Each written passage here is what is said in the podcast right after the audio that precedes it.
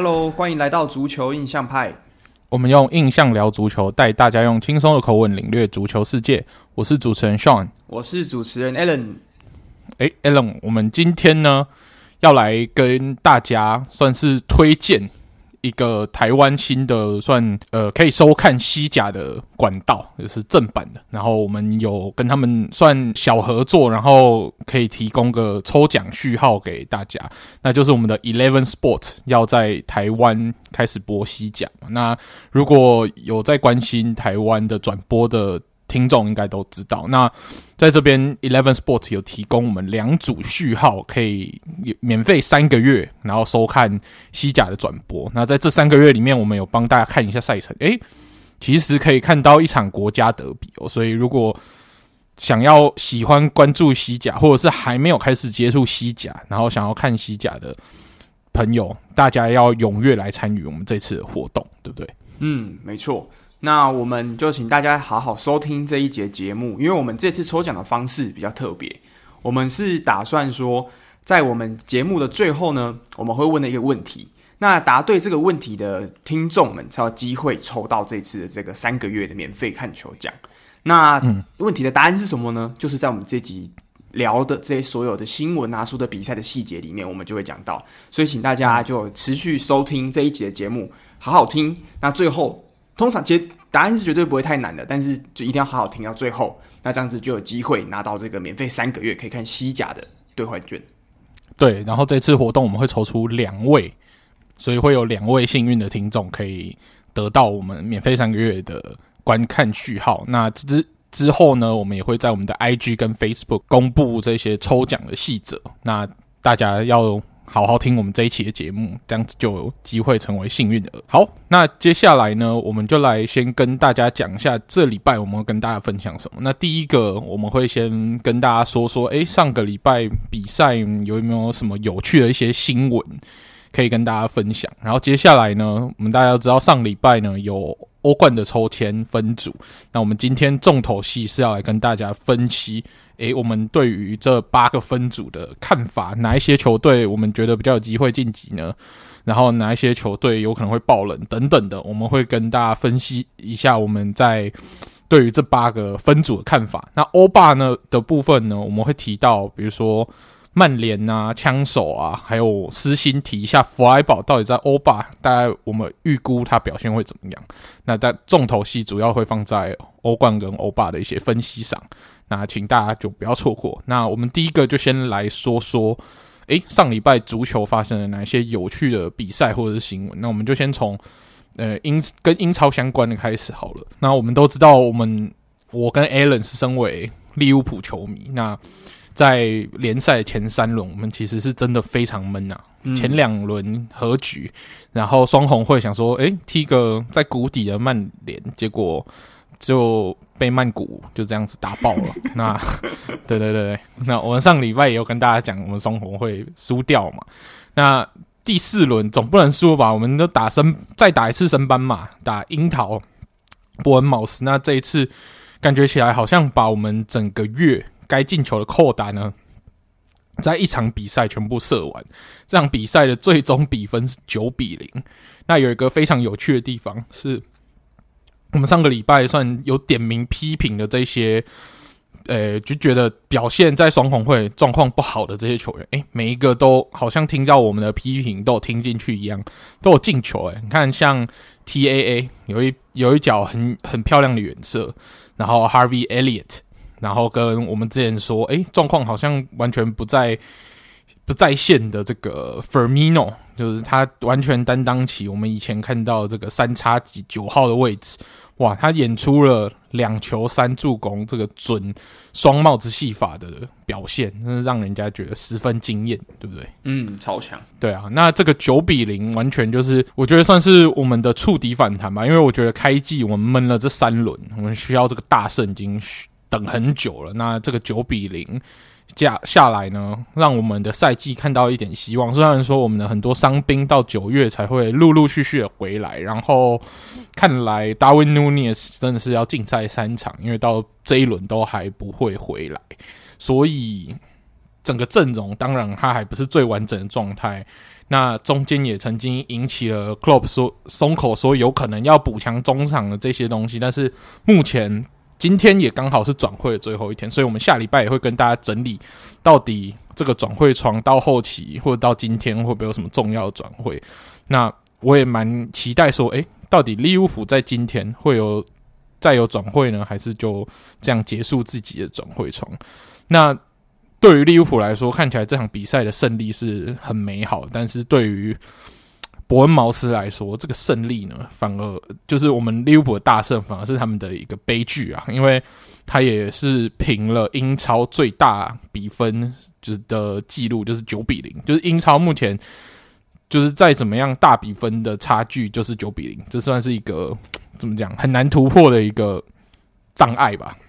因为像我们都知道，南安普顿有在连续就是有两场被人家九比零嘛，一场被曼联，然后一场被狐狸九比零，所以南安普顿甚至还在赛后就是算在社交社群软体上面 take 伯恩茅斯说，如果你想要聊聊的话，我们都在哦。对，但是最大的受害者，两老大哥啦，就是有经验的老大哥，所以要怎么疗伤都在。那在这场比赛之后。樱桃也做了一个算蛮让人家意外的决定，就是他把他们带着他们深操的这个教练 Scott Parker 给 sack 掉了。那 Klopp 在听到这个消息也是蛮惊讶，他说：“哈，怎么会在这个时候做出这样的决定？”因为其实樱桃，你说他战绩很差嘛？诶、其实他升超之后四轮战绩是一胜三败。那这三败是怎么来的？你听完，你就会其实也会帮 Scott Parker 抱怨。他这三败输给谁？输给利物浦，输给枪手，输给曼城。那你会觉得这三败很不应该吗？这这应该正常的升班马都一定要输的吧？对啊，你能够追平都算是一个很努力的奇迹，或者是你刚好状况很好，然后对手状况不好。嗯、像 Fulham 的那个平和局是可遇不可求，刚好我们状况很不好，然后 Fulham 状况很好，才会有办法到跟这种 Big Six 的球队有办法和局，甚至有机会可以获胜。那樱桃他们这样子输三场，非战之罪吧？而且这个教练看起来，你看才回到英超才四场而已，你这。我觉得这就是老板有点太心急，然后又有点慌，就做出这样的决定。我觉得其实蛮可惜的。那换教练的话，我觉得就是一个不稳定因素，尤其是对这种升班马来说，个人是不太看好在这么早的阶段就换教练，所以这有可能让樱桃本来有机会看看这一季有没有办法，就是再扭转自己的颓势，然后维持在英超。那有可能因为这个换教练，可能就气势一泻千里，也有可能。所以我自己是不太看好这个换教练决定。那 Alan 你怎么看？我我是觉得真的是蛮早的，就是你在还记得去年其实阿特塔他们带枪手，我记得也是前三轮、前四轮都没有，就是几乎是没有赢过嘛。那那个时候其实还是很稳啊。那尤其是像是在这样子的升班马，通常我是觉得升班马很重要的一点就是教练的这个稳定度跟他的功力嘛。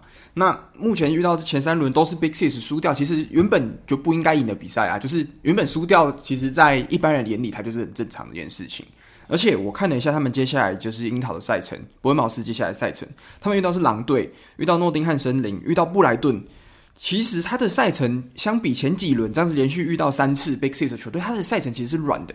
所以我觉得他如果是我的话，我会希望可以看到这个教练接下来对上狼队，对上诺丁汉森林，尤其是诺丁汉森林是同样都是升班马嘛。你看一下自己这样两队的比较之后，再决定说教练去留也哦，我觉得还 OK。所以我不确定是不是他们该不会就其实是球团对这个教练早就有想换掉他的意思嘛？不然的话，我真的觉得是说。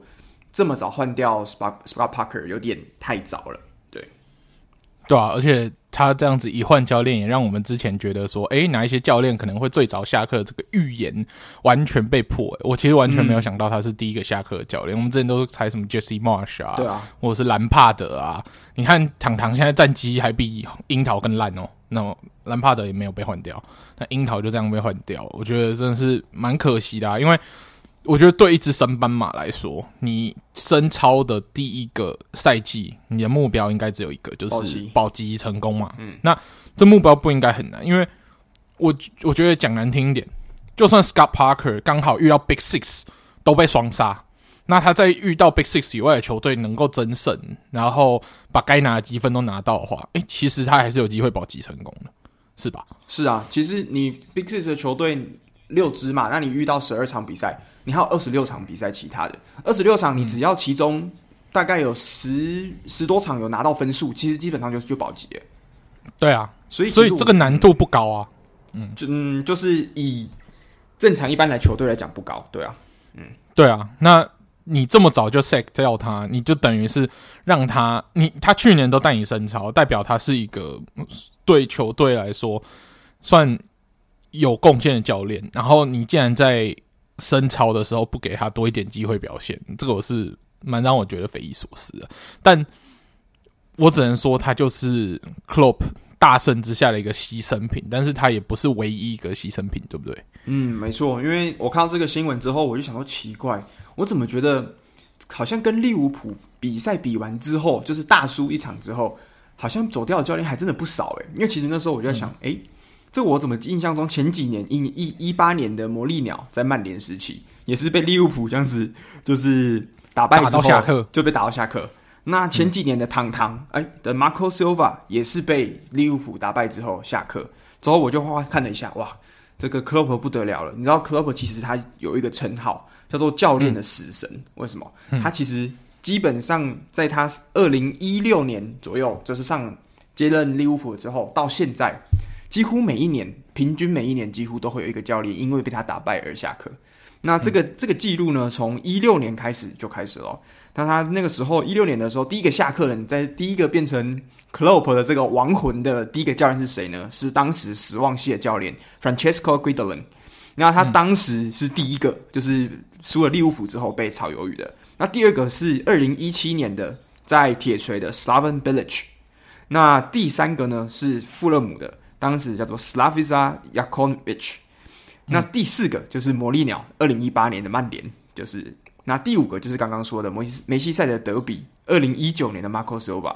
那最后一个也是最新的一个，就是前几天刚被炒鱿鱼这个 Scott Parker。所以、嗯、哇，他。这这六年来，已经有六个教练被就是 Klopp 打败之后被炒鱿鱼了。这个记录我真的觉得是还蛮稀奇的一个记录。嗯，六年来有六个，哇，那这个算是六六大顺嘛？对于 Klopp 来说，对，所以六个哦，嗯、大家听好，六个很多、哦。嗯嗯，对，真的是蛮多的，好可怕哦。如果我是教练，我也不想对到他。但唯一不怕他的大概只有瓜迪欧拉吧，应该是。嗯而且之前他就只有刺激，之前索帅不是对到也是有输过嘛，之后好像也蛮没事的。就是他当时每次都是惨输之后都没有事情，所以嗯，索帅也算是逃过了这一某种程度上逃过一劫的教练了。对啊，因为他也不是被他不是被 Klopp 打到下课。对对对对，对啊，如果他要不被 Klopp 打到下，如果他那时候有被 Klopp 打到下课的话，那曼联就会有两个教练被打到下课，但。可惜他没有，因为但其实我看了一下嘛，这个榜单上面就有两个是德比的对手的教练，因为被利物浦打败下课，就是一个是唐唐，一个是红魔曼联，对，所以这个我觉得德比可能也会放大这样子，就是这个输会把这个效果放大，那会特别让老板想要让教练下课，嗯，就是一种不能丢脸嘛，就是你虽然可能球技不人，但是整体气势或者整支球队你输了，就是这种丢脸的感觉，好像就会让人家做一些很冲动的事情。对对对，情绪会让人家冲动。对对对，我们很明显从这里看到，对六个教练有两个是德比的对手，没错。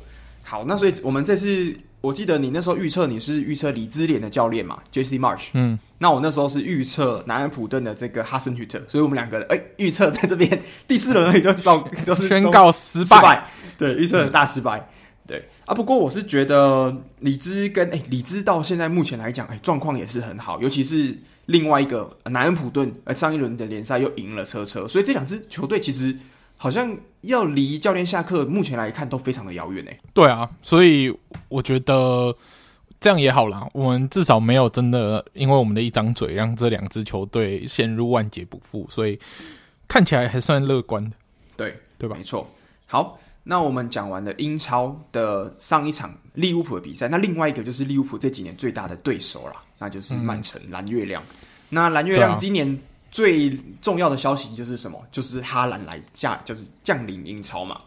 那这轮比赛其实一开始其实看的大家应该也是蛮错愕的，就是上半场靠着一个进球跟一个乌龙球，竟然让水晶宫二比零领先了曼城。对啊，而且在上一轮他们打纽 Newcastle 的时候，也是以和局作手。那既然在打水晶宫的时候又是这样子，有点惨的开场，那大家就想说，诶，那这一场是不是就是上场和局，然后这一场会输掉呢？其实当大家有这样的想法出现的时候呢，你就知道。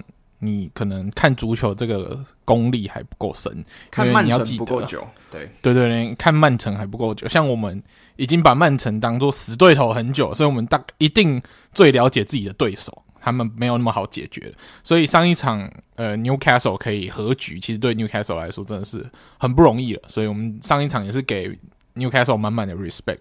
那水晶宫呢，就是一个完全失守的最好的案例。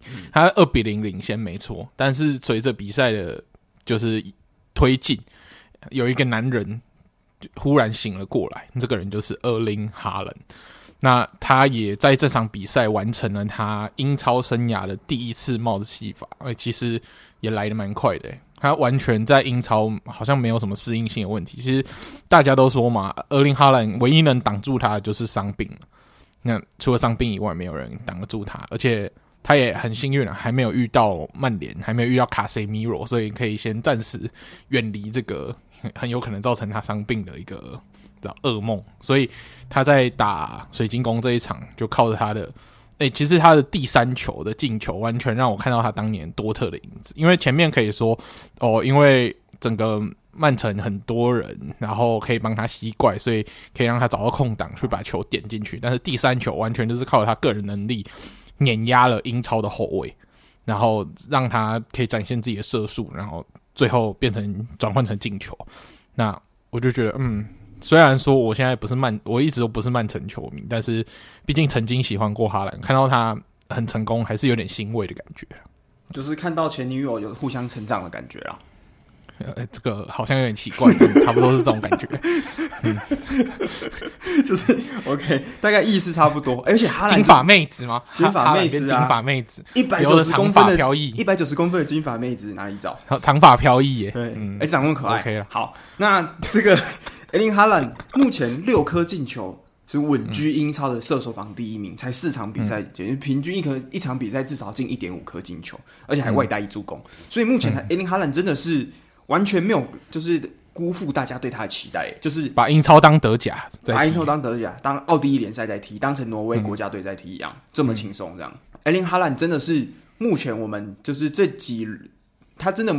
之像之前他在欧冠已经证明过自己身手了嘛，在德甲也是，嗯、那这次又证明了啊，他踢英超是绝对没有问题的。以他这样子的身体的对抗性，像像刚刚说的，他一次对上两个人的包夹，结果完全把人家甩开嘛，所以、嗯、这个是没有问题的。那射速没问题，那健康，诶，目前看起来也是非常健康，所以如果有可以维持的话，诶、嗯，搞不好今年的英超射手有可能真的会是被第一年登陆的哈兰就空降哦。有可能哦，对，而且以他这个进球效率，他到搞不好还会破萨拉的进球记录也说不定。对，所以这件事是非常令人期待的一件事情。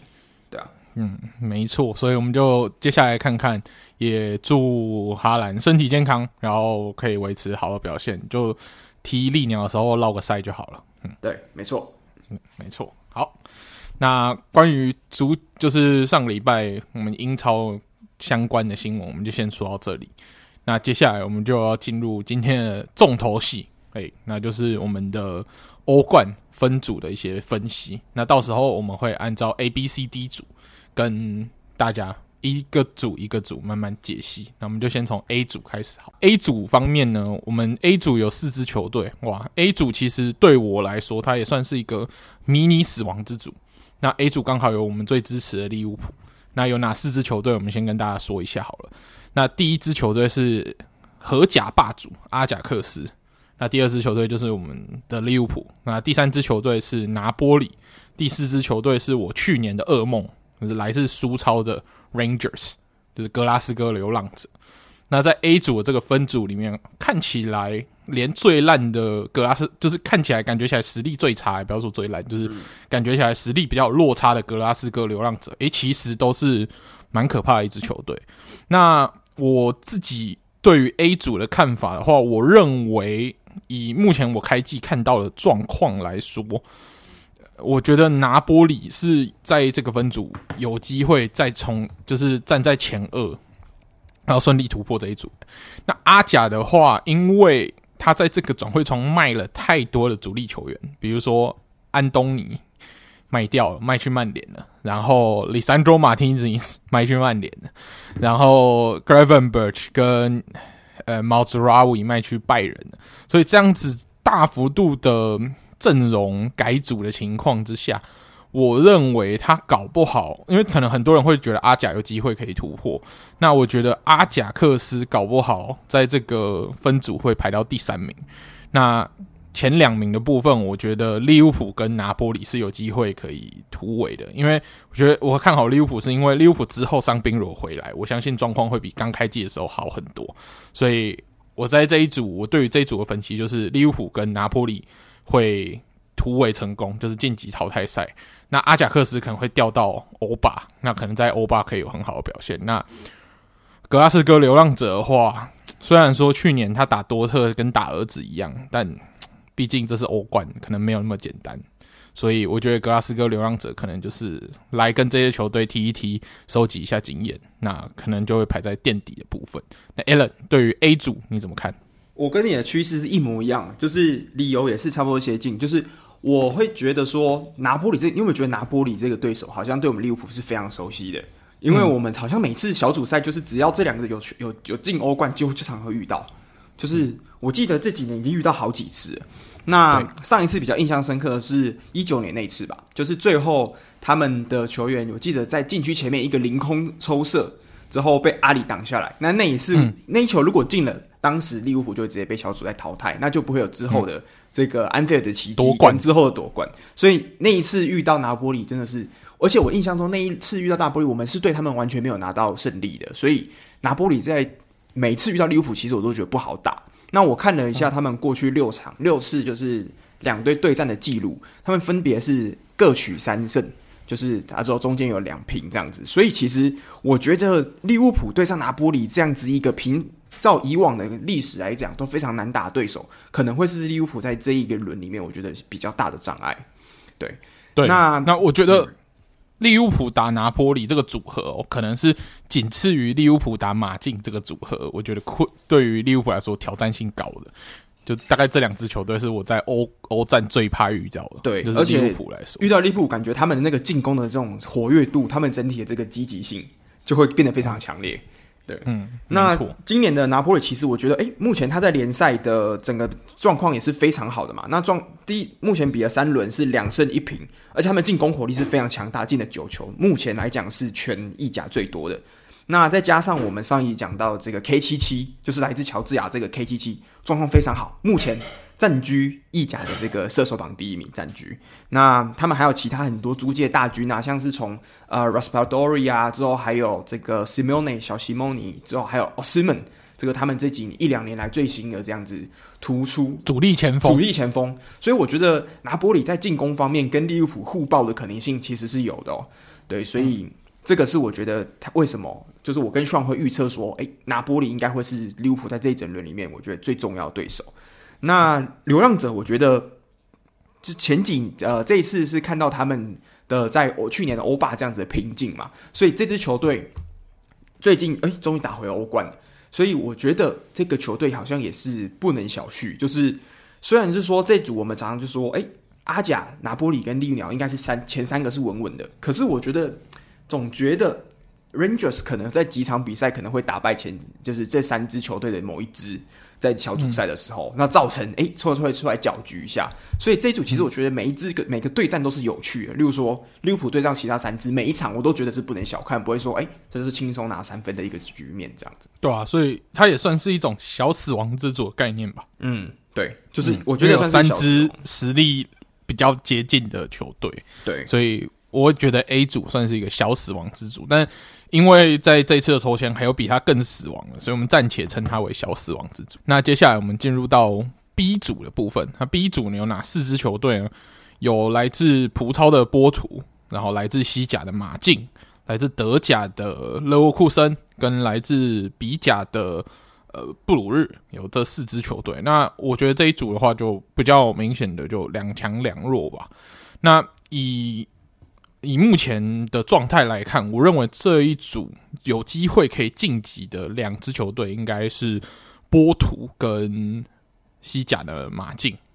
那勒沃库森的话，除非他再补进了，比如说像哈森、奥多伊，然后听说之后还要有可能要租借 Gosens，除非这些新同学来可以融入很好，再加上后面如果 Wirtz 呃伤愈归队，有办法有很好的表现的话，我才觉得他们有挑战前二的可能。要不然他们在他在这个分组，勒沃库森这个分组有可能要么。第三，那不小心的话，如果还被布鲁斯打败，有可能就垫底。但我目前基基于就是球队实力，我还是认为他们可能是排名第三，然后可能要降转到欧巴去继续挑战欧霸的这个的程度。那布鲁日的话就比较不好意思，虽然你是比甲的霸主，但你在这个小组可能还是垫底。所以我的预测就是这样：就波图跟马竞前二，然后勒沃库森第三。然后布鲁日垫底，那 L，你觉得会怎么？我觉得这组的感觉啦，我觉得就是马竞给我的感觉是特别强的那一支球队，就是马竞很明显跟其他人是不不在同一个 level 上面的。那马竞其实，哎，今年这个格子，哎，格子最近伤愈回归之后状态好像也不差。那就是看目前联赛来讲，整体哎，这个 Morata。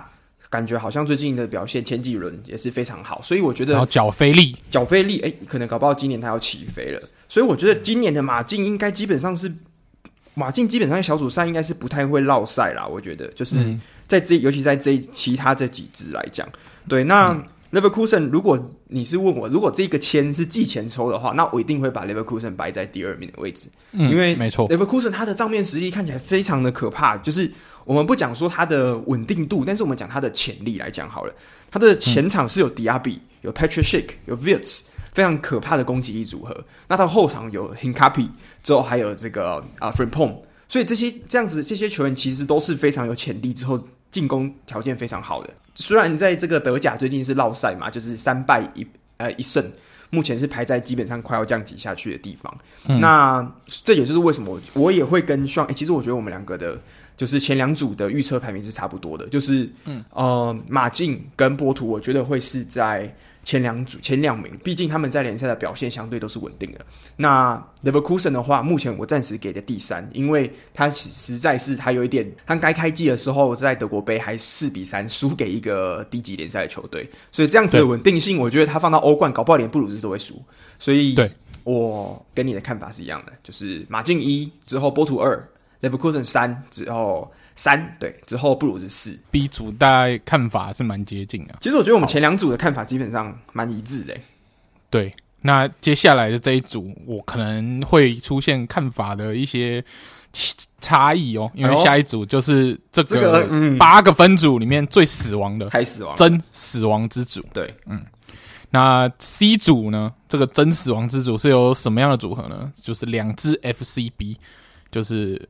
拜仁慕尼黑跟巴萨隆纳，那第三支球队是我们算是死亡之组好朋友啦，整天抽欧冠都抽在死亡之组的国际米兰。哎、其实国米真的蛮强在死亡之组的。然后第四支球队也算是死亡之组好朋友，就是捷克的球队很容易变成死亡之组好朋友。大家记得在欧冠有一个很著名的迷因，就是在呃布拉格之前有抽，也是抽到死亡之组的时候，他们那个抽签。就是算他们的总管吧的那个很无奈的表情。那他们这一次也是来自捷克，但是不是布拉格球队，是皮尔森胜利这支球队，也是抽到死亡之组。但是他们展现出完全不一样的态度。诶，其实他们抽到这个死亡之组，他们反而很开心，因为他们很开心说，对，只要有就是主场比赛的话，一定是卖票卖包，因为这三支球队不管是哪一支，都是各自联赛的一方之霸嘛。对。那他们也很难得在皮尔森这个不算太大的城市，在捷克不是最大的城市，因为最大的城市是布拉格嘛，它算是这种中型中型的城市，可以迎来这样子顶级的球队，诶，这个的确是蛮值得皮尔森的人高兴的。那我相信他们到时候应该也是可以去皮尔森好好喝个啤酒。然后比如说拜仁打皮尔森胜利，就是啤酒大战，对，啤酒德比，看是那个小麦啤酒比较好喝，还是皮尔森啤酒比较好喝？到时候可以来炒一下这个热度，这样。那在这一组呢，大家都会想说，诶，巴萨之前被拜仁八二嘛，八二，所以大家一直在嘲笑说啊，巴萨会不会有阴影啊等等。但是我们也知道，今年巴萨在转会的时候是大傻逼，补强了很多，看起来军容也蛮壮盛的。那联赛的话，感觉起来诶，慢慢进入状况，感觉他们的阵容也是慢慢在磨合。那拜仁一如既往的强势，虽然说上礼拜打。他们的克星门兴的时候是没有办法取胜，因为但是那是因为央收们太厉害，也不是因为他们怎么样太差之类的。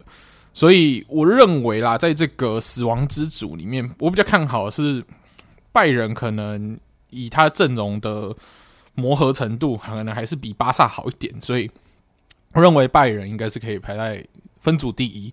那巴萨。以实力来说，又比国米更好，所以巴萨的话有可能是排小组二。那国米可能真的会，虽然说他的阵容也好，然后我们也尽力的在这个休赛季有补强，但是比起新度啊，还有实力来说，可能还是差这两支 FCB 一点，所以可能会，当然比赛都要尽力去比啊，但以实力来说，比较现实，可能就是要排到分组第三。那皮尔森胜利呢，就是你知道来玩的就。尽力而为啊，就不要太伤心。那搞不好还可以拖到一场和局或胜利，都是对他们来说最大的荣耀了。所以我对于这个分组的评判就是这样：就是拜仁一，然后巴萨二，那国米可能要降转去踢欧霸，看看可不可以拿个欧霸。那皮尔森胜利就好好玩吧，享受这个死亡之组。对，嗯、那 Alan 你怎么看？一模一样，前三组一模一样，完全不知道要怎么补充。但是我觉得目前来讲，的确拜仁在历史对战成绩上面是屌虐巴萨嘛。那目前最近几场比赛，其实拜仁对阵在欧战对战巴萨的表现是七胜七次胜利之后，巴萨只取得其中两胜。所以目前只看这个。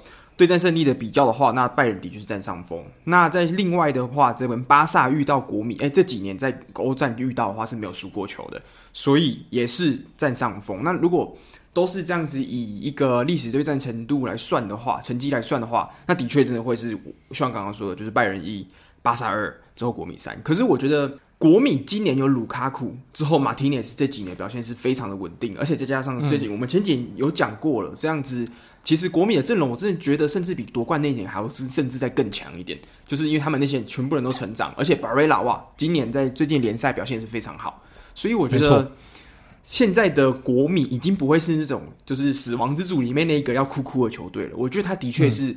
有非常大的机会是可以竞争，就是坐三望二啦。我觉得给他的期待是坐三望二。我也是，我也是这么想。但是虽然说理智上把它排在第三，但是我对他期待还是坐三望二。那希望说巴萨的这个阵容毕竟是新阵容，如果有机会落赛的话，国米就可以直接跳上去对第二位。好啦，那既然我们前两组都不一样了，那我们觉得都都一样，所以我觉得第三组我们就来点不一样的好了。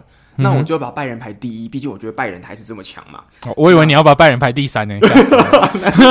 都不要做了，有在没有在看球。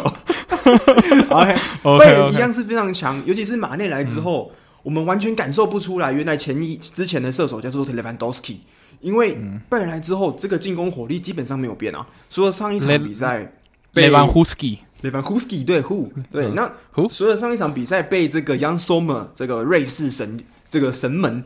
这样子，十九次单场扑救创下德甲最佳纪录，这样一个非常疯狂的史诗之夜，一比一挡下来以外，而前几轮的比赛是十十五颗进球，一次失球。那基本上目前的拜仁是全员皆兵的状态，连替补上场的德里都可以用头球进球这种程度。所以我觉得目前的拜仁的确已经是在各个方面算是很完整的。那他补强也是到非常的到位，加上德里的到来，那巴萨的话，的确，巴萨跟拜仁为什么这两支我都觉得他们的。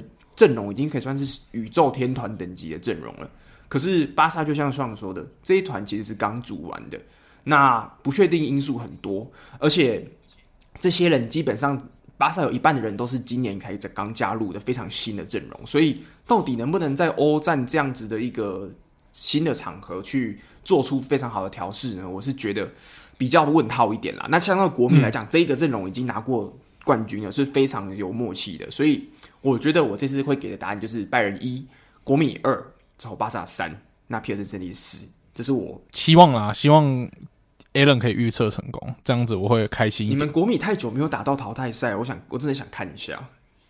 哎、欸，有啊，国米上次去年就打淘汰赛，打利鸟啊，你忘记了吗？啊，可能利鸟打败了，我都忘记了，不好意思。对啊，我怎么去年的上 德比，你忘记了吗？没有没有，去年有上德比啊，上德比啊，对啦对啦，嗯，那对对对对我还我是蛮希望他再重新回回来的啦。如果国米可以再回来之后，在淘汰赛可以遇到一些好看的赌竞争对手，这样组合，我是蛮期待的。对，嗯，好，没错。那这一组差不多就是这样。好，那 C 组我们分析完之后，要进入 D 组啊。D 组呢，我们可以说死亡，但是我比较想要称它为混乱邪恶之主。那为什么叫它混乱邪恶之主呢？就是。这一组除了热刺之外，下面这三支球队，其实我觉得实力差不多诶，因为这一组的组成蛮特别，嗯，就是由去年的欧霸冠军就法兰克福，然后配上热刺，然后还有 Sporting，就是葡萄牙体育会，就是葡超的球队，然后跟法甲的马赛这样。那这四支球队，我自己看好，只是只有热刺比较稳，可以第一。那剩下的三支球队，我觉得会是一个混战的状态。那你要说，我觉得谁最有机会可以夺得第二席呢？我自己可能稍微看好马赛一点点吧，因为毕竟马赛也算是有拿过欧呃法甲唯一有拿过欧冠的球队，所以我凭着这一点，我愿意把马赛排在第二。那 Sporting 的话可能会第三。那我觉得以法兰克福今年这个状态，然后再加上他一直疯狂的卖一些主力球员，比如说像 Costic 都被卖掉了的这个状态之下，我觉得法兰克福可能在这个欧冠的小组赛就是来陪大家玩一玩的，没有办法拿到太好的成绩，所以我自己对第一组的预测会是热刺第一，马赛第二，然后 Sporting 第三到欧霸去，然后法兰克福垫底这样。Allen，。我觉得这一组我们搞不好看法会有点不一样。我觉得我们来分析一下，的确是蛮不一样的。但是唯一一样的地方先讲出来好了，就是热刺的整体实力、账面实力来讲，第一名应该没有问题。因为孔蒂在这个球季的补强真的是非常肉眼可见。那目前在联赛的成绩也是非常好嘛。那目前在联赛的排名就是也是在前前四名，前第三。那三胜一平的成绩之后，进攻九十九九个进球，三个失球。其实攻守两端都是非常的稳定的，所以我觉得热刺应该是这组里面我觉得是最稳的。那第二名的话，我的确跟 Sean 不太一样。第二名的话，我想要私心啦，这是我私心给，我想要给法兰克福。那为什么法兰克福？因为我们既然在德国嘛，就要支持一下德甲的球队。那法兰的话也是，就是我以前常常去这个城市，那也常常跟球迷还有有些朋友也是法兰的球迷，所以我觉得法兰诶。欸如果用私心来讲，我希望他们可以到第二。不然的话，其实我真的觉得在马赛跟法兰中间的确是蛮蛮难去做抉择的。尤其是马赛目前在发甲是第二哦，那他们的战绩其实跟 PSG 其实是不相上下的。那再加上你们 Sanchez 之后 Guendouzi 这些这几年就是打进还不错的球员，我觉得马赛可能今年也是在发甲可以威胁到 PSG，诶，不会威胁到 PSG，但是至少可以。保住前四是非常有希望的一个赛季啦。那法兰克福目前我觉得唯一的一个算是比较难看的一个这种的一个一个他们的算是弱点吧，就是他目前联赛成战绩是非常烂，在德甲只排第十一名而已。那最近好不容易靠了一场大胜，赢了云达不莱梅。那除此之外，其实蛮多令人失望的，尤其是六比一大输给拜仁。其实大家就讲说，诶、怎么欧霸冠军会输给德甲冠军呢？就是一开始是蛮让大家蛮让大家失望的。不过呢，因为法兰克福有一个我觉得最近我还蛮喜欢的球员叫连田大地。那对之前我看到有一个 rumor 是说，哎，他好像他跟本菲卡有接触，说可能要洽谈。但是我希望这件事情不要成真啊，因为好不容易连田大帝他目前我们确定他是法兰克福的整个中场进攻的唯一大腿。那再走掉、嗯、哦，那这个法兰克福我看真的就是搞不好就要去第四名了。但是在他没有走的前提底下，我私心给他第二。那马赛的话，Okay. 第三，那 Sporting 就是第四。哎、欸，不过讲到一个场外的话，嗯、就是其实法兰克福跟马赛他们其实都是非常激动的一个球迷嘛。就是马赛基本上跟所有人打架，就是基基本上跟每支球队遇到可能都会打架。那法兰克福去年我们看过他在这个攻占巴萨主场，所以这两队的球迷是非常疯狂的。所以我们有可能会在比赛中看到一些场边的消息，不一定是场上的。我觉得这个大家是可以期待一点。嗯，可以拭目以待，可以拭目以待。那加上热刺的防守，呃，热刺的本身球风就是非常强悍的嘛，所以热刺讲好听一点是强悍呐，讲难听一点就是有点脏，而且重点是他们那个球风是他们常常会一些小动作，我觉得这个也算是他们有点厉害的地方嘛。虽然不鼓励，但是其实有点厉害的地方，因为他们常常就是脏完人家以后，裁判会。刚好就是裁判死角，所以你在转播的时候看，靠，他这个有点脏哎，怎么这样？但裁判刚好都不会看到，然后反而是他们被人家犯规的时候，会演的就是好像很严重，然后刚好裁判会看到，所以常常对手就会莫名其妙吃牌。这个算是他们的一种技巧啦，可能深植于他们的协议里面，蛮厉害的。你有看到最近一场这个热刺热刺跟诺丁汉森林的比赛？那那场比赛不是最后是 Harry Kane 在最后有一个头球进球嘛？那那个时候，呃，Richarlison 缴出一个漂亮助攻之后，他就在那边耍、嗯、耍耍花招，之后被队友对，手就看得不爽，就去踢他。但是大家只记记得他踢他，大家可能忘记前面他在那边挑衅对手，所以这也可能就是有点像像刚刚这样一个缩影。被巴金娜，对。对啊，但是他就 Richarlison 就被人家呛说是很白目啊，然后不尊重对手啊，那。虽然孔蒂在赛后有帮他就算缓颊，说哦他没有不尊重对手，但的确啊，如果你在一个比赛张力这么高的情况之下，然后你看到对手做这样的动作，如果你是对不对？你是热刺的对手，你看到这样一定会很不爽。所以我可以理解诺丁汉森林的球员当下为什么会有这样的反应。对，所以我是非常看好帕耶至少会跟这三队其中一个人打架。非常看好 okay, 我，或者我猜，我我我大胆预测，可能跟法兰克福球迷有一些冲突，可能被这个法兰克福丢水瓶啊，丢保利那个保特瓶砸到头这样子，啊，或者是啤酒杯，塑胶啤酒杯，对对对对，挑到头这样。所以这组其实我觉得物理上也是血流成河哦，不只是实力上，大家实力非常接近，这个物理上血流成河是也是有可能发生的。嗯嗯，没错。好。好那这个混乱邪恶之组说完了，我们要进入开始进入签表另外一边。那我们先一组呢？那一组有哪四支球队？一组有意甲的 AC 米兰、英超的切尔西，然后澳超的萨尔斯堡红牛，跟来自克罗埃西亚的扎格布蒂纳摩。这支球队也算是蛮常在欧冠看到的一个小球队。这样，那对于这一组来说，我认为。虽然说切尔西近况不佳，但是以切尔西的欧冠经验，还有整体的账面上的实力来说，我认为切尔西还是有机会在这一组排名第一，顺利的，就是晋级淘汰赛。那第二名的部分，我认为会是 AC 米兰啊，因为 AC 米兰去年证明自己一家。夺冠，那虽然说今年没有太大的补强，但是我觉得整体的实力还算不错。在尤其在这个分组算有一点微明显的两强两弱的分布之下呢，AC 米兰应该是可以顺利以第二出现。那萨尔斯堡红牛的话，我自己会把它排在第三，会可能会降转到欧霸。但是对于萨尔斯堡红牛，我有一个想要观察的人，就是他们的主力前锋 Šeško。那他这是他最后一年在萨尔斯堡红牛出赛，因为他明年要转队到莱比锡红牛。虽然以后还有更多的欧冠出赛机会，这样，但是在萨尔斯堡红牛，我们就想要看说，诶，人人家都说他是小哈兰。那哈兰当年在萨尔斯堡红牛的时候，在欧冠的赛场上，哇，就是踢得风生水起，屠杀了好多球队，所以才让他一炮而红，然后让他争取到转会到多特机会嘛。那大家说 Shesko 是小哈兰，所以我们要来观察说，诶 Šeško 在欧冠的比赛对上，比如说切尔西、AC 米兰这些比较高级一点的球队，能不能展现出他的一样的宰制力跟进球能力？这个是我蛮想要观察萨尔斯堡红牛的点。那扎克布蒂纳摩的话就比较可惜，我觉得他就是来陪榜的，所以应该就是会在一组垫底。那 Allen、嗯、你怎么看呢？我觉得，如果以近况来讲，其实我觉得近况来讲，米兰的近况可能会比切尔西更好。那在进攻端上面，我觉得雷奥的留队之后，再加上呃今年刚加入了这样的比利时小将嘛，这个名字非常难念的 De c a t l a r i。那还有就是一、嗯、还有 Tio Hernandez，我觉得也是必看的看点。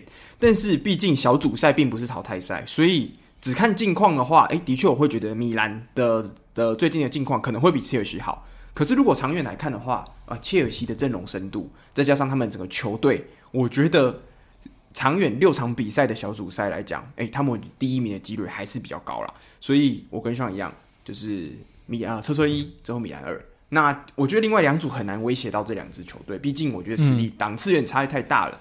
那这个红牛其实啊、也去去年的也是不少核心，这几年啦，像阿德耶米被挖走了，这个还有 Aaron 那个 Aaronson 就是到李兹联的，也也都被挖走了嘛。嗯、之后还有这个 Rasmus Kristensen 吧，我忘记那名字是什么，嗯、就是右边卫也是被挖走了。嗯、所以这一个今年的萨尔斯堡可能就处在一个哎，好好专心养 Sesko 那冲个身价之后刷个进球养个养个经验的这样一个阶段，那目前我觉得他们要说争到欧冠进去淘汰赛的的这样子的一个啊几、率是比较低的。嗯，对。对啊，这 Cisco 也是不用养身价了，因为他已经去年已经确定转会啊，明年已经确定转会。我们还是要看一下，就是他在欧冠的表现是什么嘛？啊、就是我们我们才有办法知道说，哎、欸，他明年到真正进到了真正的最强的红牛。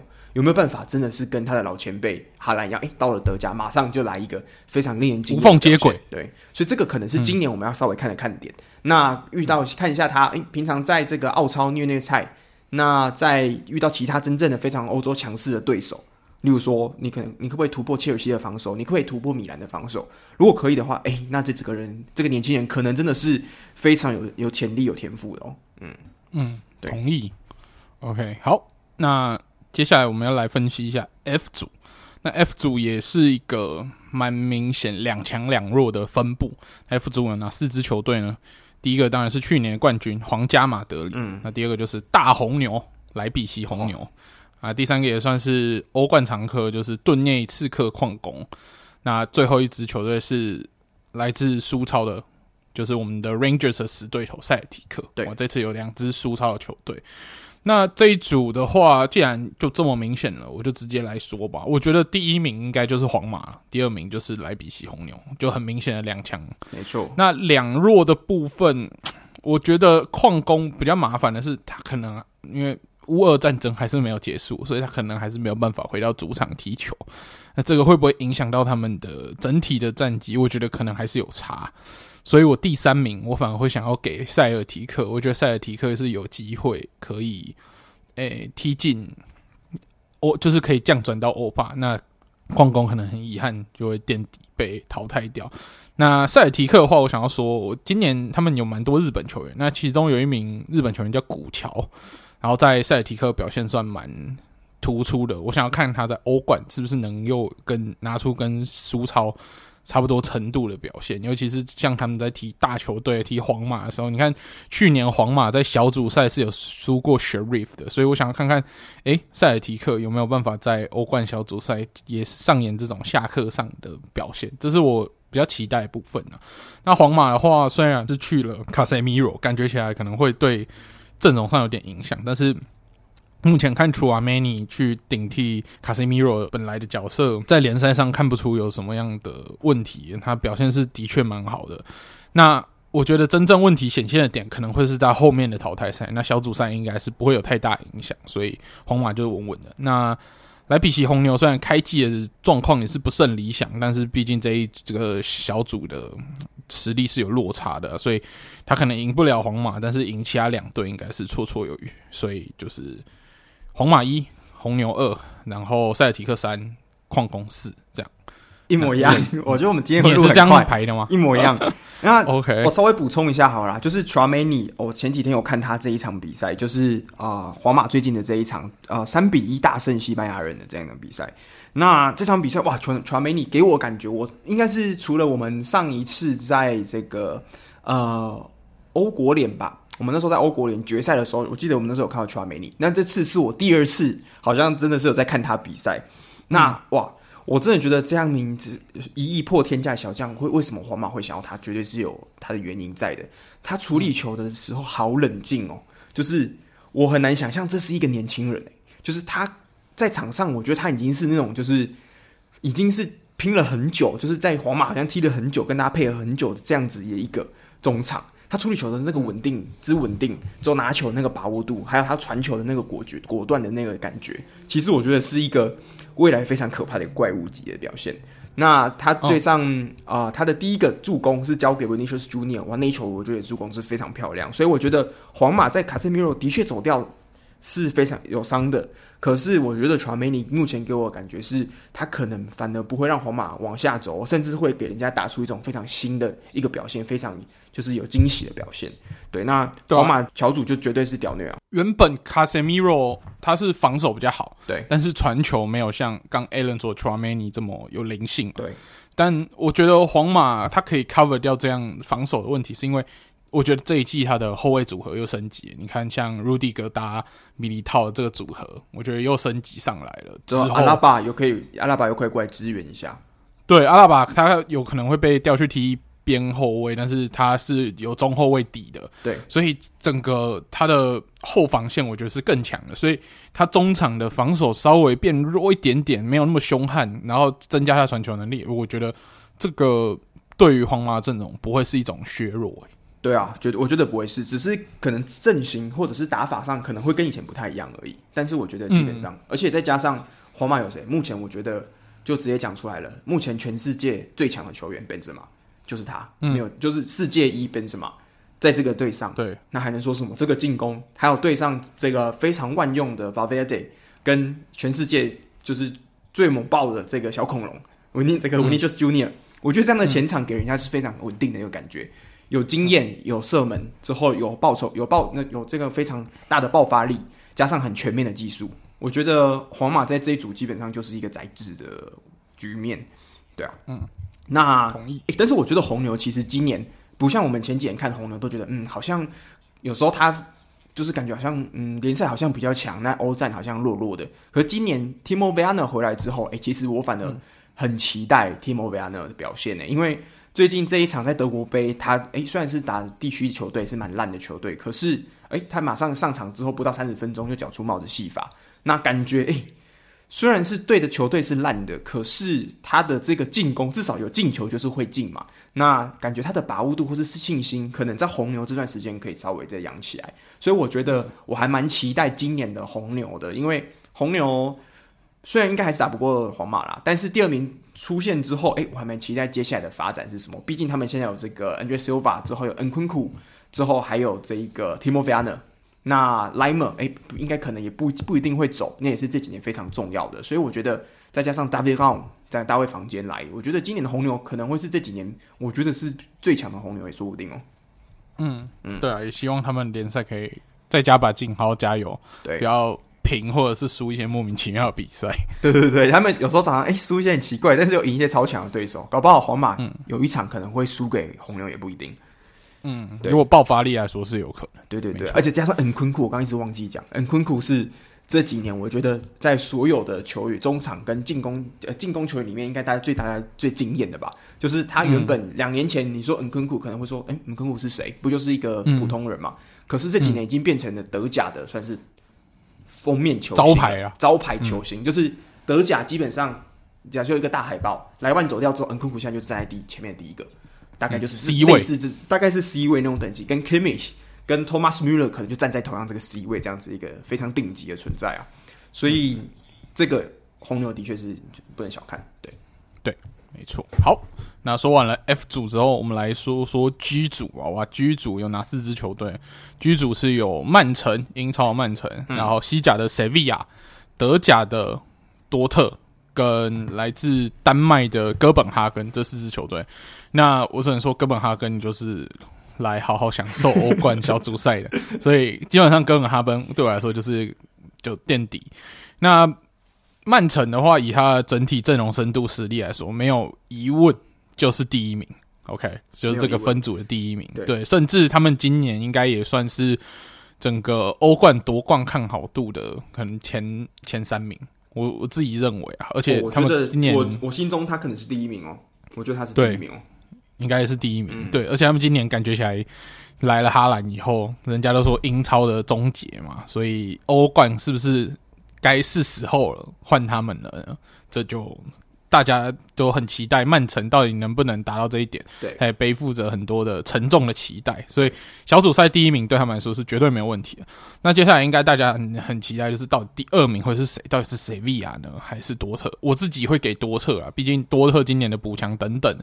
那虽然说哈勒受伤，然后让我们的进攻火力看起来好像有点。就是不是受伤，就是得癌症，然后还在治疗，他没有那么快回来，他可能要等到嗯小组赛结束，然后到明年才会归队之类的，感觉起来会影响到我们进攻火力。但是我们的防守在沙利厄斯强回来之后，诶、我觉得其实整个防守的强度有再上来一点，所以我认为多特的防守不会像去年这么残破，所以应该不会像去年一样掉到。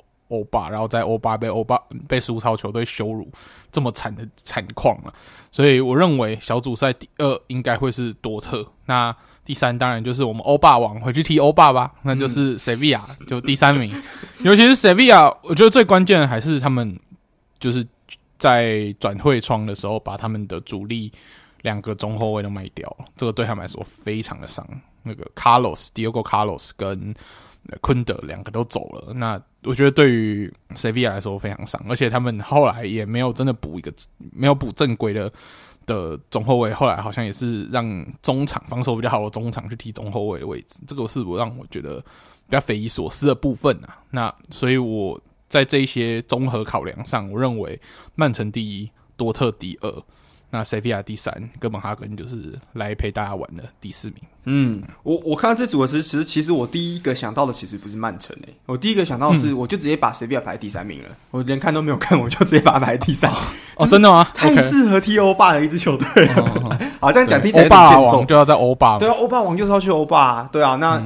塞维亚都已经有进欧冠了，啊，那就第三，就谢谢这样。那前两支球队，我觉得多特其实虽然前几轮这个呃云达不莱梅哇被大家笑烂了嘛，就是哎、欸、这个防守在加时六分钟被进了三球，他们崩盘崩盘被真的笑烂。嗯、但是我觉得这个我们虽然这样讲了，但是我觉得应该是意外一场，应该是不会这么烂，就是不可能是说每一场天天都这样子那么衰的。所以我觉得。嗯呃，曼城一没有问题，那多特二，而且今年的多特我蛮期待，就是这一群年轻小将，哎，归位之后，大家新的多特，尤其是 Schlotterbeck，我非常期待他在欧战对上其他顶级的前锋，他会有什么样的？这也是他第一次踢欧战，哎，对，就是生涯第一次踢欧战，对，所以我觉得，哎，他可能会给多特带来不一样的能量。那塞维亚的话，刚刚说到这个中后卫，哎，我最近看到一个新的新闻了，他们终于有补了一个中后卫，那是来自拜仁的这个、嗯、呃尼安佐。那这个球员他其实原本我在 你没听过对不对？我有听过，但是他每次就是在热身时间才会上场的，所以我只有听过这个球员，完全不知道他的实力如何。对，那为什么会知道他呢？是因为最近的德国的书店，就是每一年开季的时候，德甲就会说，哎，每一年就是。德甲他们开季，他就会做一个就是特别的一个特刊吧。他就说：“哎、欸，嗯、今年的每一支球队最重要的潜力有谁？要关心的有谁？”嗯、那那个时候拜仁的这个特辑，其实他们各位专家呢，他们就有提到两个球员是今年拜仁一定要注意的球员。那其中一个球员就是被转走的这个娘走。那娘走是踢中后卫的，所以我觉得有可能他从拜仁哇，千年这名潜力，看来就是要从头培养起了。那另外一个在书上写的拜仁的潜力的。这一个大家一定要关心的潜力超新星是谁呢？就是之前啊、呃，目前应该是十七岁的这个 Mathys Tel。那这个也是目前最近德国球迷界非常啊、大家非常关注的球员了。双林不知道你有没有听过、嗯、这个来自法国的 Mathys Tel？大家都说，我记得他以十七岁，就是以这种 teenager 的年纪来说，算是卖了蛮多钱到拜仁的。对，而且蛮惊讶的。我看到德国的杂志上面给他的一个封号，我觉得这个这个名声真的有点太夸张了。嗯、德国的杂志他们就是专家们选这个 Mathys Tel，他说他的天花板、他的模板是谁呢？他的模板是姆巴佩。嗯、所以我觉得哇，在拜仁。我只能说四个字，绝对。五个字，你是要说五个字？你刚其实要说五个字，绝对不行。好，对，四个字，这代绝对不行，不利，对，不利，不利的死，不利的死。对啊，那不可能。三个字，不可能。我觉得如果没有啦，因为他不会有那么多上场时间啊，所以绝对。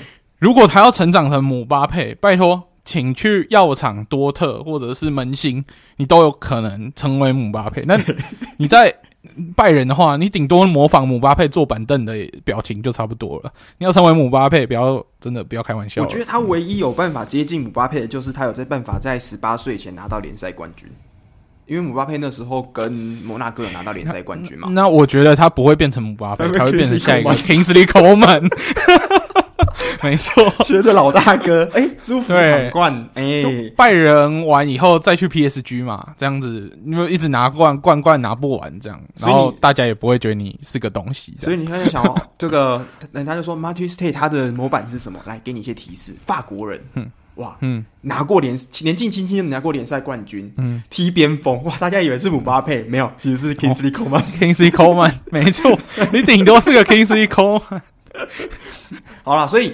我觉得他的确上场时间是一定会限缩的，但是这也是证明说，哎，这个拜仁这两名小将是大家未来哎稍微可以看一下的。如果他们有机会上场，那我相信德国杯吧，我觉得德国杯比较好观察。之后来到塞维亚的这名前年轻的中后卫 Nianzou，我觉得是机会，绝对是会比这个 Tate 还要再更大的，所以我觉得大家可以期待一下。嗯、对，那这组我觉得差不多，我们讲了蛮多这个题外话，但是我觉得，嗯，趋势跟上的是一模一样。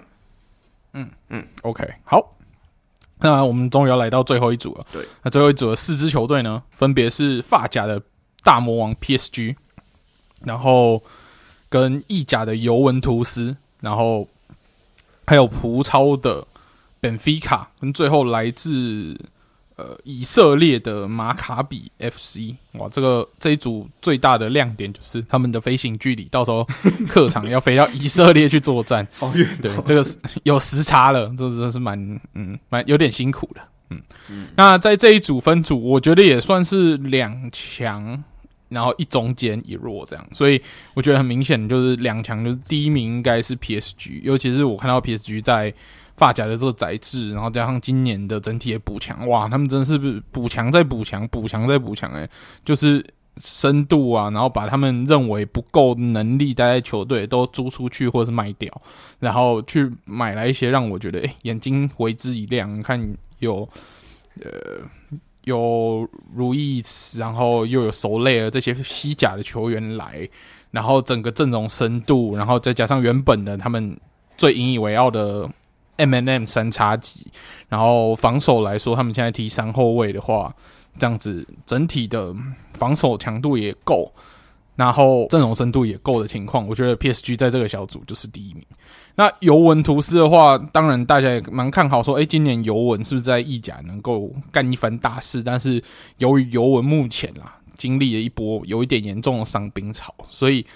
以目前尤文要挑战 PSG 在这个小组第一是有点难度的，所以我认为他们顶多是第二而已。那之后伤兵潮归队，能不能在淘汰赛有更好的表现，这就是看他们之后的整合如何。那本菲卡的话，我认为他们应该虽然之前本菲卡常常在小组赛会创造出一些意外，但是我觉得今年可能有点难度，所以我觉得本菲卡应该就是会在第三的位置，那降转到。呃，欧巴去，那最后的我们以色列的马卡比的话，就好好招待这些球队去以色列玩一玩就好了，不用想太多，对，体验一下欧冠，好玩就好。嗯，我我觉得，诶、尤文今年的讲到尤文啦，我是觉得尤文今年的补强，整个进攻线做出来。我只是觉得踢球应该会至少会比前几年好看。那 Vlahovic 迎来了在尤文的算是第一个完整赛季嘛。嗯、那目前的表现，哎、欸，前几天又进了一个自由球，好帅。可是尤文的进攻这两场都很落塞落塞，有没有？上一场一比一，再上一场零比零，哎、欸，都是和局，有点闷闷的感觉。就除了感觉起来，除了 Vlahovic 以外，你找不到任何的有进球的机会在其他人就是的表现上，所以。很多球队可能就是关专心顾好 Vlahovic 这个点，可能就可以解决百分之八十的问题。嗯，就感觉，嗯，尤文虽然我们说账面实力，哎，感觉这个补强非常可怕嘛。迪迪马利亚之后，Kostic 这些球员，嗯、那目前波霸波霸，但是全部几乎都受伤嘛。那、嗯、的确，尤文来讲，上实力，以历史上我会给他可能里面算是数一数二强的。可是我觉得如果要以实战来讲的话，哎，今年我的看法可能会稍微有点偏差，因为如果以最近的状态来讲的话，PSG 稳稳的第一是没有问题，因为最强三加几回来了嘛。那第二名的话，我会给的其实反而是本菲卡哦，虽然本菲卡送走了这个我们的达尔文嘛，哎，送走了达尔文来到利物浦。嗯那其实本菲卡他这个休赛季他也不是没有做事啊，他其实最近他也是赢回了诶、欸，之前曾经在这个阿贾克斯非常强力，当年很有潜力的这个 David Neres 这个巴西的前锋，所以他们的进攻其实我觉得他们是在做事，而且 Neres 最近在呃比赛中也有进球，那看起来状况也不差，所以我觉得目前本菲卡他在联赛保持第一名，就是在葡超第一名这个成绩是稳定的。那他们又是前没几，就是最近几年，其实他们在欧战成绩表现都不错。那我们记得前几年这个呃尤文就才刚被波图这样逆转淘汰掉嘛，所以感觉尤文哎对上葡超的球队，可能好像也不是那么打的那么轻松。所以我觉得这组的话，我会这样给啦，就是 PSG 第一，之后本菲卡二，尤文三。那以色列就我也蛮想去的，这样子。对，嗯，去找给我嘎多。对，对对对对，所以这次我我比较可能跟大家不太一样，就是尤文，哎、而且因为我对尤文的球风我没有那么喜欢，就是我不太喜欢看他们的比赛，所以如果要我选的话，我我会更想要看这是实心的部分。就是没有、哦、没有理性，只有感性。就是我想要看本菲卡在上面踢球，这样。就是他去踢欧巴，你就可以完全不用关心这支球队，是不是这个意思？对啊，就是你你赶快滚去踢欧巴，我不不用。好了，没有滚的，没有是太凶太凶。哦，慢慢慢爬去踢欧巴，对，比较好听一点。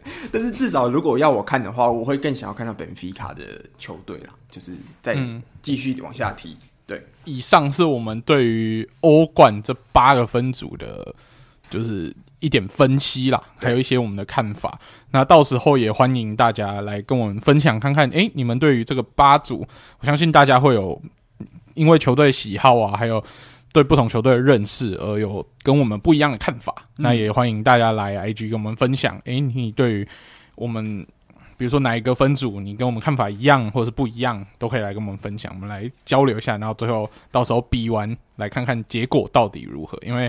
其实也蛮快的，下个礼拜欧欧冠小组赛，嗯，就要第一个比赛日就要开踢了，也是蛮期待欧冠终于回来了。对对，好，那我们这个礼拜我们就先讲欧冠嘛。OK，好，嗯，那我们最后节目的最后呢，那我们要来问一下大家，就是关于我们节目刚开头讲的 Eleven Sport 最近推出了西甲联赛给大家收看，那我们节目呢也会抽出两个。名额给大家免费看三个月，所以请大家不要错过。那这次的最后的节目的问题呢，希望要不要来跟跟大家讲？这集我们要抽奖要回答的问题是什么？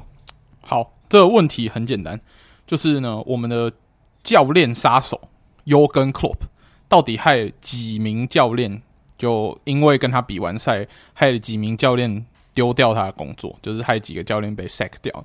那到时候你们只要把这个答案，我们会开一个 Google 表单，对吧？对。然后请大家回答正确的答案。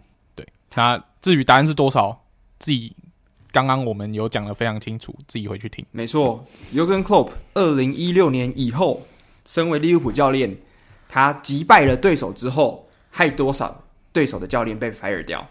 嗯，如果前面有听的话，一定就知道答案是多少。那。嗯就记得不要错过我们的抽奖，就有机会哦，可以免费看到三个月的西甲赛事，非常精彩。嗯，好哦。那最后最后，我们最后最后来稍微补充一下好了，嗯、因为前面我们讲完欧冠，那大家应该很好奇，诶，我今年不是一直在念说弗莱堡，就是在欧霸部分有没有抽到什么好的小组？不是要看 C 罗吗？不是，对，要看 C 罗来弗莱堡嘛？这个，但很遗憾的。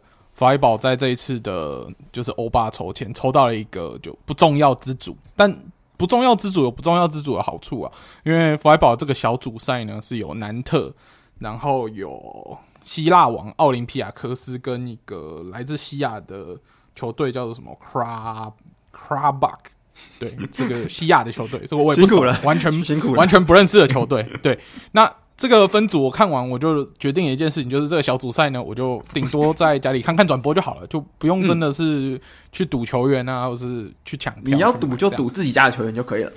是的，所以这个小组赛的好处就是，诶，以弗莱堡实力是有机会在这个小组赛出现，那打淘打到淘汰赛的，所以我对于弗莱堡在这个小组的期待就是他可以打到淘汰赛。那到淘汰赛的时候可以抽到，诶，希望说，比如说枪手啊，因为枪手在 A 组的部分，他唯一比较像样的对手也只有来自荷甲的 PSV。然后在曼联的部分，他比较像样的对手，诶 Sheriff 刚好跟他同组，有没有可能就干掉曼联？不好说。然后还有另外一个像样的对手是皇家社会了。那我看还是看好，就是枪手跟曼联是有机会可以晋级的。那还有另外一支球队，我也想要看到他小呃淘汰赛是 AS 罗马，然后他的。